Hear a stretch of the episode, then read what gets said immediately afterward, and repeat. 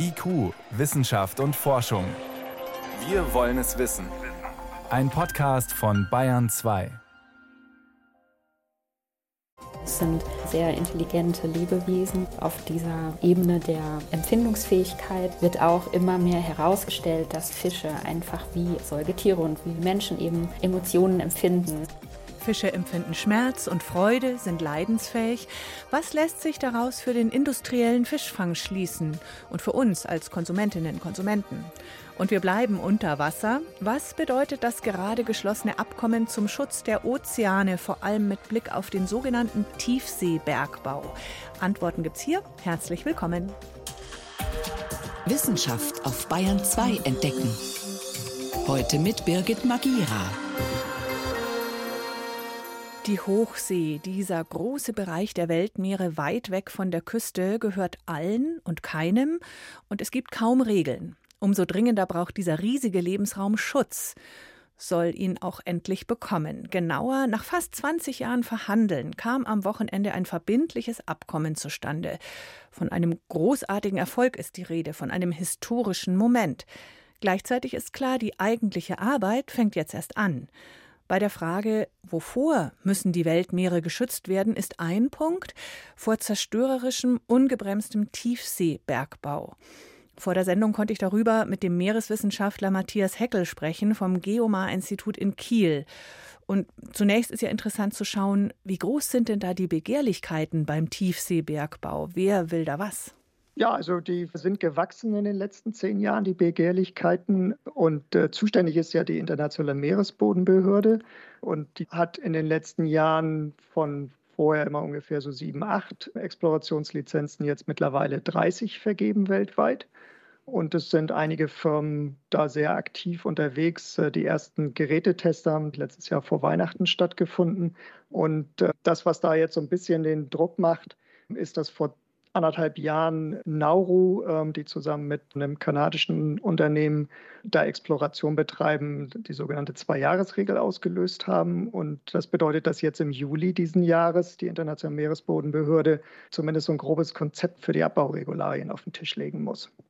Das heißt, die ersten Unternehmen sind da schon wirklich dran. Welche Rohstoffe finden sich denn da unten? Was ist denn da so kostbar?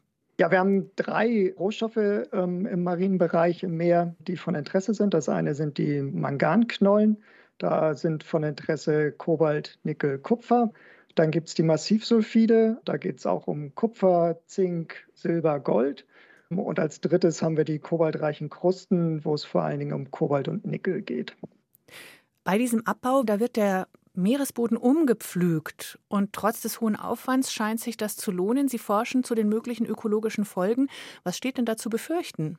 Bei dem Manganknollen, weil das eine zweidimensionale Ressource ist, also die geht eben nicht in die Tiefe, sondern diese kartoffelgroßen äh, Konkretionen, die liegen eben am Meeresboden oder auf dem Meeresboden in den oberen fünf bis zehn Zentimetern.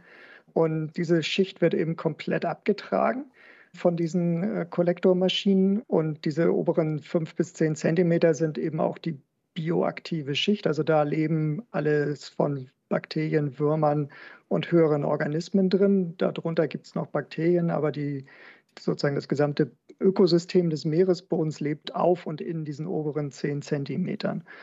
Bei den Manganknollen, ähm, um es ökonomisch zu machen, müssen die Firmen ungefähr zwei bis drei Millionen Tonnen Knollen pro Jahr ernten. Und das ist umgerechnet auf die Belegungsdichten, reden wir dann also von 200 bis 300 Quadratkilometern Fläche, die komplett abgetragen werden pro Jahr und Abbauoperation. Also wirklich um über große Flächen. Hinzu kommt, dass noch eine Sedimentwolke, die dabei aufgewirbelt wird, sich wieder ablagert, auch auf den äh, Meeresboden und, und das Ökosystem drumherum, wir tatsächlich über mehrere hundert Quadratkilometer zerstörte Fläche pro Jahr pro Abbauoperation reden. Und wir reden da tatsächlich über viele Jahrhunderte bis tausende Jahre, die das Ökosystem am Boden gestört ist, weil die Prozesse da so langsam sind.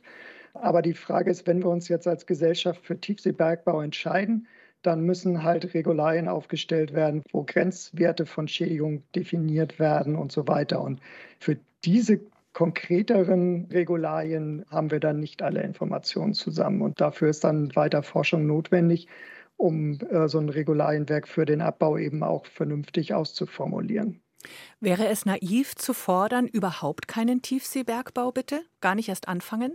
Nee, naiv ist das sicher nicht. Ähm, aber bei den Diskussionen bei der Internationalen Meeresbodenbehörde ist das die letzten Jahre eigentlich gar nicht auf den Tisch gekommen. Aber das ist eigentlich eine Frage, die man wirklich stellen muss. Die Schätze sind einfach zu kostbar, die da unten liegen, offenbar. Jetzt gibt es ja, die. Aber der große, der große Schatz ist tatsächlich die ungestörte Tiefseeumwelt mit der Biodiversität, die wir da unten haben. Und die gilt es auch zu schützen. Also der Nutzen der Tiefsee und Erbe der Menschheit bedeutet nicht monetäres Geld unbedingt. Danke, dass Sie das nochmal betonen. Jetzt gibt es die Internationale Meeresbodenbehörde, die auch schon Regularien gefunden hat zu Erschließungen und vielleicht Genehmigungen. Warum braucht es trotzdem noch jetzt dieses Meeresschutzabkommen zusätzlich? Also die Internationale Meeresbodenbehörde ist eben für den Meeresboden oder die mineralischen Rohstoffe auf und in dem Meeresboden zuständig, aber nicht zum Beispiel für die äh, Wassersäule darüber oder für biologische Ressourcen, die wir am Meeresboden oder im Wasser haben. Und äh, das war eben die Lücke, die wir in den internationalen Regularien haben. Da geht die Arbeit jetzt erst richtig los. Bei all den Bedrohungen, die menschliche Aktivitäten für die Ozeane darstellen, sagen wir Versauerung, Erwärmung, Verschmutzung, industrieller Fischfang, können Sie bitte einordnen, wo vom Schaden her würde sich der Tiefseebergbau anordnen? Also wo bei all diesen Punkten muss man jetzt eigentlich am schnellsten und lautesten gerade Stopp schreien? Also das ist der Tiefseebergbau, die Auswirkungen während im Vergleich sind die lokaler zumindest in dem Rahmen, wie wir die Auswirkungen im Augenblick, die direkten verstehen, die größerskaligen, die auch durch Artenverwandtschaft passieren können, tatsächlich dann auch auf Skalen von vielleicht tausenden Kilometern, die können wir im Augenblick gar nicht abschätzen, weil wir dann nicht genug zu wissen. Aber die Prozesse werden dann schneller und langfristiger während die Veränderungen, die jetzt durch globale Erwärmung und Versauerung kommen oder Sauerstoffverlust, schleichender beginnen und, und dann auch langfristig wirken. Aber die Veränderungen sind da sehr viel langsamer. Matthias Heckel erforscht am Geomar-Institut in Kiel die ökologischen Folgen des Tiefseebergbaus. Vielen Dank für Ihre Erklärungen. Gerne. IQ, Wissenschaft und Forschung gibt es auch im Internet. Als Podcast unter bayern2.de. Wir bleiben im und auf dem Meer. Fische haben Pech in Bezug auf den Menschen. Sie haben nämlich im Vergleich zu anderen Tieren kaum eine Lobby. Das hat mehrere Gründe. Anders als zum Beispiel Vögel sieht und hört man Fische kaum. Sie sind auch nicht besonders niedlich, im Gegenteil. Ihre Gesichter haben den immer gleichen Ausdruck und erscheinen uns meistens ja dumpf, belanglos. Dabei zeigen neueste Forschungsergebnisse, dass auch Fische sehr emotionale und vor allem leidensfähige Lebewesen sind. In der Konsequenz müsste das heißen, Fang- und Zuchtmethoden umstellen. Denn die industriellen Fischereiflotten überfischen nicht nur die Bestände, sondern die Fische sterben dabei oft auch unnötig qualvoll. Fachleute sagen deshalb recht klar, am besten wäre es, keinen Seefisch mehr zu essen. Leb wohl, Rollmops, Pfirti Sushi, Adieu, Lachsteak. Thomas Sambol erklärt das Problem ausführlich. Wenn Katrin Pichel vom Deutschen Tierschutzbund über Fische spricht, dann kommt die Veterinärmedizinerin aus Bayern schnell ins Schwärmen. Es sind faszinierende und sehr intelligente Lebewesen, also dass sie sehr lernfähig sind, ein Erinnerungsvermögen haben, Aufgaben lösen, Werkzeuge benutzen und auch auf dieser Ebene der Empfindungsfähigkeit wird auch immer mehr herausgestellt, dass Fische einfach wie Säugetiere und wie Menschen eben Emotionen empfinden, ne? Freude, also sie zeigen ein Spielverhalten oder Trauern um Artgenossen. Und der Fischereibiologe Rainer Fröse vom Geomar Helmholtz Zentrum für Ozeanforschung in Kiel ergänzt. Es gibt gar keinen Zweifel, dass Fische Schmerzen empfinden können. Wir sollten eigentlich sehr viel pfleglicher mit ihnen umgehen. Konkret geht es dabei vor allem um bestimmte Haltungsformen in der Aquakultur und Fangmethoden in der Hochseefischerei. Rainer Fröse nennt ein paar Beispiele. In Grundschleppnetzen werden Fische also vier, fünf, sechs Stunden in so einem Netzbeutel über den Grund geschleift und dabei langsam zerquetscht, bis sie tot sind. In Kiemennetzen bleiben sie mit dem Kopf drin hängen, mit den Kiemendeckeln und die stehen bis zu zwölf Stunden, manchmal 24 Stunden. Das ist also auch alles andere als tierwohlgerecht. In der Aquakultur stehen besonders Lachsfarmen in Norwegen immer wieder in der Kritik, weil die Tiere dort mitunter in großer Zahl auf engstem Raum gehalten werden. Und das bedeutet jede Menge Stress für die Fische, erklärt die Agrarwissenschaftlerin Lina Weirup von der Fraunhofer Einrichtung in Büsum. Sie hat das Tierwohl in solchen Haltungsformen genauer untersucht. Gestresste Fische werden häufiger krank und wachsen schlechter. Emotionen wie Angst und Schmerz ließen sich dagegen weit weniger sicher belegen. Und so kommt es, dass einige Wissenschaftler sagen, dass dem Gehirn der Fische die notwendigen Strukturen fehlen, um bewusst und auf emotionaler Ebene Schmerz wahrzunehmen, so wie es eben bei uns Menschen im Gehirn der Fall ist. Andere Wissenschaftler wiederum gehen davon aus, dass es durchaus zu einer bewussten emotionalen Wahrnehmung kommen kann und diese in zwar vielleicht einfacheren, aber doch ähnlichen Hirnregionen abläuft. Wie sich ein Fisch jetzt aber ganz genau fühlt, das werden wir ohnehin nicht zu 100 Prozent beantworten können. Ob Fische also wirklich ähnlich wahrnehmen wie Menschen und entsprechend leiden, lässt sich wissenschaftlich nicht zweifelsfrei belegen. Aber, so Lina Weirup. Selbst die, die es kritisch sehen, die sagen in der Regel doch auch, ja, man sollte vorsichtig sein, also sozusagen im Zweifel für den Fisch und ihn eben entsprechend art- und tierschutzgerecht behandeln. Deshalb gibt es in Deutschland das Tierschutzgesetz, das auch für die Fischerei strenge Regeln vorschreibt. Und die würden auch befolgt, betont der Fischereibiologe Klaus Ubel vom Deutschen Fischereiverband. Die garantieren auch den Tierschutz in der Fischerei. Natürlich versucht man immer, einem Lebewesen nicht ohne Grund Leid zuzufügen. Das ist einfach ein Grundsatz, an den wir uns halten. Und aus Sicht der deutschen Fischerei können wir deshalb in unserem Tätigkeitsbereich keinen Nachholbedarf erkennen. Die Sache hat aber einen Haken. Das Tierschutzgesetz besagt zum Beispiel, dass auch Fische erst artgerecht betäubt werden müssen, bevor man sie tötet und schlachtet. Was in der Freizeitangelei kein Problem ist, lässt sich bei den riesigen Fangmengen in der Hochsee- und Küstenfischerei kaum umsetzen. Weil es einfach unpraktikabel ist aus wirtschaftlicher Sicht. Räumt auch Katrin Pichel vom Deutschen Tierschutzbund ein. Deshalb dürfen Hochsee- und Küstenfischer ausnahmsweise auf die Betäubung verzichten so dass nicht ausgeschlossen werden kann, dass Fische bei solchen Massenfängen qualvoll ersticken.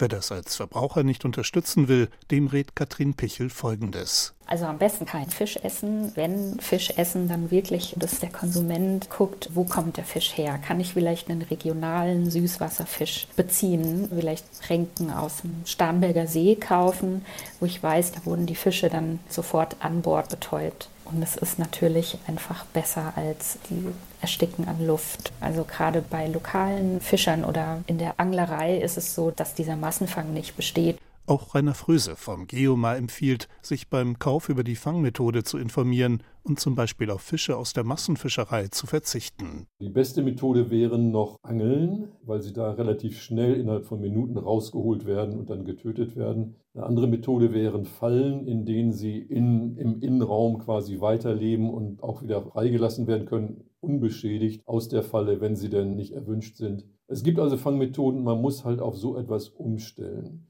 Denn auch Fische haben Gefühle. Wir haben übrigens in der ARD Audiothek eine ausführliche Radio-Wissen-Sendung unter dem Titel Hochseefischerei Geschichte einer Industrie zur See. Darin wird auch erklärt, mit welchem Aufwand und vor allem vor welchem politischen Hintergrund die deutsche Regierung damals der Bevölkerung den Seefisch überhaupt erst schmackhaft gemacht hat, vor gut 100 Jahren. Bayern 2. Wissenschaft schnell erzählt. Das macht heute Priska Straub und es geht auch bei dir zunächst um Meeresschutz und Fischerei und leider eine neue plastikbedingte Krankheit. Ja, und auch ein neues Wort, also Plastikose. Okay. Aus dem Englischen übernommen ist das und aus dem Englischen Plasticosis. Gemeint sind da Schäden, die durch verschluckte Plastikteile bei Tieren entstehen. Konkret sind das Veränderungen im Magen und im Darm durch spezielle Entzündungsreaktionen. Hm. Das hat man jetzt festgestellt bei bestimmten Seevögeln, zum Beispiel beim Blassfuß-Sturmtaucher ist eine Sturmtaucherart, die lebt unter anderem an den Küsten der australischen Lord Howe-Insel. Und wie alle Sturmtaucher ernährt die sich von Fischen und Weichtieren mit einer bestimmten Methode. Die fischt nämlich gerne direkt von der Wasseroberfläche, also gerne auch im Flug. Also die sind dann besonders gefährdet durch schwimmende Plastikteile. Genau, das ist auch der Grund, warum diese Sturmvogelart ausgewählt wurde. Man weiß, die ist ohnehin besonders stark belastet, weil die Tiere eben Plastik mit Nahrung verwechseln. Und bei denen hat man jetzt systematisch das Magen-Darm-Gewebe untersucht und eben deutliche Gewebeveränderungen gefunden, ganze Vernarbungen sozusagen. Sie sind eben hervorgerufen durch eine Entzündungsreaktion auf das Plastik und im schlimmsten Fall ist es so, da verhungern die Tiere, hm. weil die Gewebeschäden eben einfach zu groß sind. Das konnte man jetzt an dieser einen Sturmvogelart beobachten, aber das ist sicherlich stellvertretend für viele andere Seevögel. Dann ganz anderes Thema. Wann hat der Mensch eigentlich damit begonnen, auf Pferden zu reiten? Da gehen die Meinungen auseinander. Naja, das ist der Streit, wer wo wie die ersten Pferde gezähmt hat, oder? Genau, das ist auch eben die Frage nach der Vorfahren, nach den Vorfahren unserer domestizierten Pferde. Und auch da kommen mehrere Kandidaten in Frage. Das ist unklar. Grob kann man sagen, vor fünfeinhalbtausend Jahren etwa in der eurasischen Steppe. Aber haben die Menschen die Pferde, die sie damals domestiziert haben, eben auch schon geritten? Da ist man sich unsicher. Überraschenderweise gibt es da jetzt einen ganz neuen Ansatz. Statt Pferdefossilien zu vergleichen oder das Erbgut, hat man jetzt mal die möglichen Reiter ins Visier genommen. Also ganz konkret die Steppenbewohner aus der Zeit von vor 5000 Jahren, also ihre Skelette. Rund 150 hat man da genommen. Und bei immerhin gut 20 von ihnen hat man so charakteristische Knochenverformungen gefunden. An der Hüfte, an den Oberschenkelknochen. Also Verformungen, die entstehen würden, wenn man lang andauernd und ohne Sattel reitet. Und O-Beine oder so. Unter Umständen. Das wären tatsächlich die ältesten Belege, die Menschen als Reiter identifizieren und das war, wäre dann zeitlich gesehen kurz nachdem man Pferde gezähmt hat. Und dann gibt es doch eine kuriose Meldung über einen Astronomen, der unscharfe Teleskope gebaut hat vor rund Aha. 300 Jahren. Das war Christian Huygens aus den Niederlanden. Der Wissenschaftler hat unter anderem neue Himmelskörper entdeckt und auch eine damals sehr moderne Theorie entworfen, nach der das Licht aus Wellen besteht. Aber seine Teleskope hatten eben diese Schwachstelle. Da waren die ja kaum zu gebrauchen. Grundsätzlich wahrscheinlich weniger, aber sie waren überaus mit feingeschliffenen Linsen ausgestattet, also sehr gut gemacht, trotz dieses sonderbaren Fehlers. Und ein heutiger Kollege von ihm sozusagen vom Leibniz-Institut für Astrophysik in Potsdam hat jetzt herausgefunden, mit großer Sicherheit ist dieser Christian Huygens kurzsichtig gewesen. Ach. Die Teleskope waren also so konstruiert, dass sie seinen besonderen Sehfehler ausgeglichen haben. Optimal für andere waren sie wahrscheinlich nicht. Hm. Aber das war wahrscheinlich dem Herrn Huygens nicht mal bewusst, denn seine Kurzsichtigkeit, die war nicht groß. Minus 1,5 Dioptrien ist nicht besonders viel. Das erste posthume Brillenrezept. Vielen Dank, Priska Straub, für plastikkranke Seevögel, frühe Reiter in der Steppe und einen kurzsichtigen Astronomen.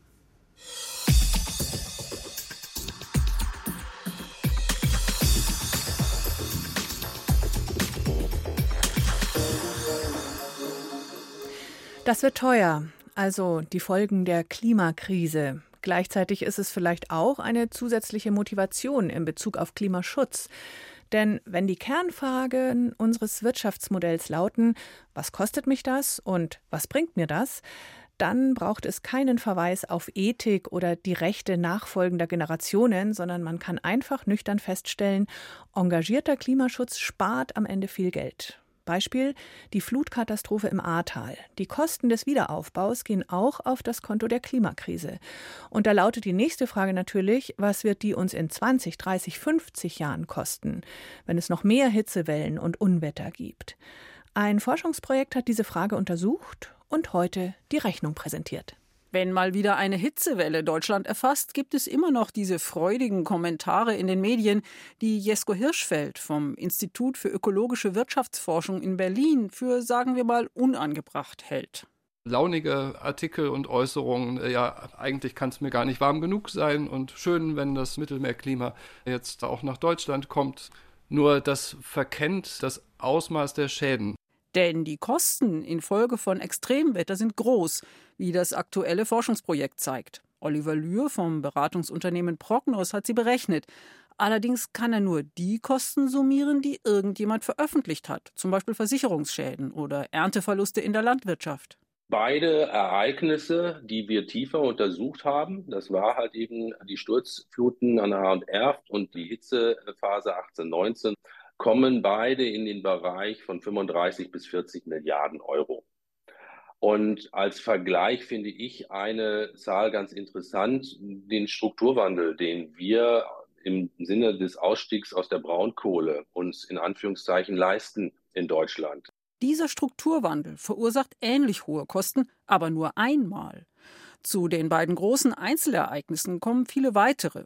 Unter dem Strich stehen für die Jahre 2000 bis 2021 rund 145 Milliarden Euro an Schäden für die Zahlen veröffentlicht wurden. Zum Beispiel von Industrieunternehmen, die wegen des niedrigen Rheinpegels während einer Hitzewelle keine Rohstofflieferungen per Schiff bekamen. Mitunter kommt es zu einem Dominoeffekt, etwa in der Forstwirtschaft. Durch Hitze und Dürre werden Bäume anfällig, etwa für Borkenkäfer, und müssen gefällt werden, sind dafür aber eigentlich noch zu dünn. Insofern kommt der Mindererlös, dass Bäume sterben und verkauft werden zu einer schlechteren Qualität. Dann, dass man die Aufforstung viel zu früh machen muss und dann wachsen Bäume mit weniger Wasser und mit Hitze auch sehr viel langsamer. Und das heißt weniger Erlös auch in der Zukunft. In manchen Gegenden bedeuten Waldschäden auch Einbußen für den Tourismus, wenn statt sattgrüner Wälder, soweit das Auge reicht, nur tote Bäume zu sehen sind, wie im Harz. Einbußen einzelner Wirtschaftszweige sind die monetären Kosten des Klimawandels, die man relativ leicht und solide erfassen kann. Auch höhere Kosten im Gesundheitswesen lassen sich berechnen. Die entstehen, weil Menschen, die vielleicht ohnehin schon unter Kreislaufproblemen leiden, bei einer Hitzewelle ins Krankenhaus kommen. Ich befürchte, dass da tatsächlich einiges an Forschungslücken noch existiert, aber das kann für das Gemeinwesen Deutschland sehr teuer werden. Nicht in Euro beziffern wollten die Forschenden die hitzebedingten Todesfälle. Ihre Zahl lässt sich erst in der Rückschau berechnen, als sogenannte Übersterblichkeit, also die zusätzlichen Todesfälle im Vergleich zu weniger heißen Vorjahren. Die Zahl ist erschreckend hoch. Da kann man also in den letzten 20 Jahren von über 30.000 Toten sprechen. Und ich habe das nicht ständig in den Abendnachrichten gesehen über Wochen. Das äh, passiert still, das sind einzelne Fälle, das ist nicht so leicht zuzuschreiben wie jemand, der ertrinkt. Wir halten das für einen der gravierendsten Effekte des Klimawandels in Deutschland. Und mit zunehmender Hitze werden die Zahlen noch steigen. Mit den möglichen Kosten in der Zukunft, solche, die sich in Euro berechnen lassen und jene, die man nicht beziffern kann, wie menschliches Leid, hat sich Britta Stöver von der Gesellschaft für wirtschaftliche Strukturforschung befasst. Niemand weiß, wie gut oder schlecht der weltweite Klimaschutz tatsächlich klappt, wie viel Grad heißer im Durchschnitt es letztlich wird. Aber sicher ist, dass wenn man in Anpassungen investiert, dass sich das auf jeden Fall lohnt, dass die Kosten dann und die Folgen deutlich abgemildert werden können. Etwa indem man Städte kühlt durch begrünte Dächer, Bäume, Verschattung von Häusern und die Menschen informiert, wie sie sich vor gesundheitlichen Problemen durch die Hitze schützen können. Anpassung heißt auch, in den Wäldern hitzeresistente Baumarten, auf den Äckern dürreresistente Sorten, um Dominoeffekte zu vermeiden. Einer könnte zum Beispiel mit einer schlechten Gerstenernte beginnen. Gerste wird teurer, in der Folge das Bier, weniger Bier wird gekauft. Natürlich werden Unternehmen dann auch versuchen, Mitarbeiter einzusparen, wenn sie höhere Produktionskosten haben oder effizienter zu werden, dass man andere Inputs wählt, dass man den Anbieter wechselt und dass sich das bei denen dann natürlich auch wieder auswirkt, wo dann vielleicht plötzlich mehr Arbeitskräfte gebraucht werden. Aber im Großen Ganzen ist der Effekt negativ. Und man sieht, dass vor allem die, die geringe Einkommen haben oder Arbeitslose, dass die am meisten von den Wirkungen betroffen sind. Solche Effekte könnten gleichermaßen durch Extremwetter in Deutschland oder anderswo angestoßen werden. Die Lieferketten sind ja global vernetzt. Je nach Klimaentwicklung könnten bis 2050 Schäden von 500 bis 900 Milliarden Euro auflaufen. Anpassung ist elementar, um Schäden zu verringern, aber auch Klimaschutz. Die Zahlen weisen halt auch darauf hin, dass es unbedingt beides geben muss und dass wir noch wählen können zwischen schwierigen Entwicklungen, katastrophalen Entwicklungen und völlig katastrophalen Entwicklungen. Die aber nur die Weltgemeinschaft in einer gemeinsamen Anstrengung noch verhindern kann. Renate L. mit Antworten auf die Frage, wie viel kostet uns die Klimakrise? Es kommt eben jetzt darauf an, wie schnell die Weltgemeinschaft wie viel Treibhausgas einsparen kann. Noch steigt der CO2-Ausstoß allerdings weiter an.